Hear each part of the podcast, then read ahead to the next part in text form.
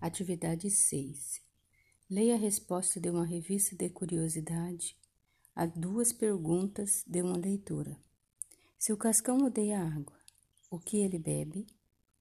Ele não tomou banho nem quando era bebê?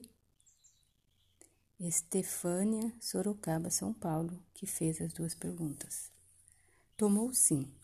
O primeiro foi em 1963. Ninguém viu o cascão no chuveiro mas ele apareceu limpo e cheiroso no dia das mães, depois de um apelo da sua, a dona Lourdinha.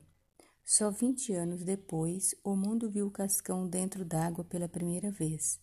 Na ocasião, ele ajudava as vítimas de uma enchente histórica que atingiu Santa Catarina, Rio Grande do Sul e Paraná. Se ele bebe água ou não é outra história. Ele toma suco e refrigerante, que contém água, e os roteiristas da Turma da Mônica afirmam que a restrição dele com água é só no banho mesmo. O personagem fedorento é inspirado num amigo de infância de Maurício de Souza. Da revista Super Interessante, edição 367, de 2000, novembro de 2016, página 63. Responda. Letra A.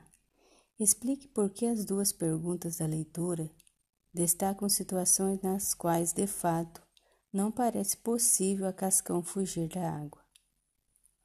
C. B.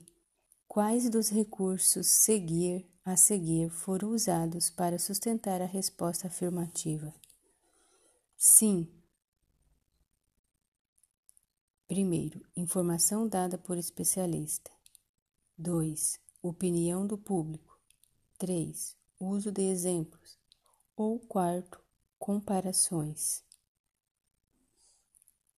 C.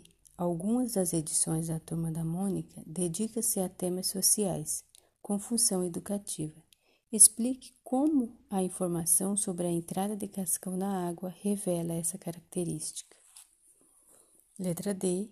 Em Ninguém viu o cascão no chuveiro. O pronome indefinido ninguém expressa totalidade ou quantidade indeterminada. Letra I. Releia o período a seguir. Só 20 anos depois, o mundo viu o cascão dentro d'água pela primeira vez.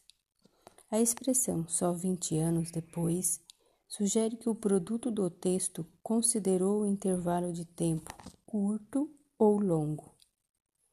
E letra F.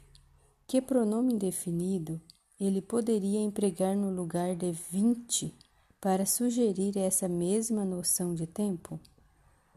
E letra G, qual seria o efeito dessa substituição em termos de informação?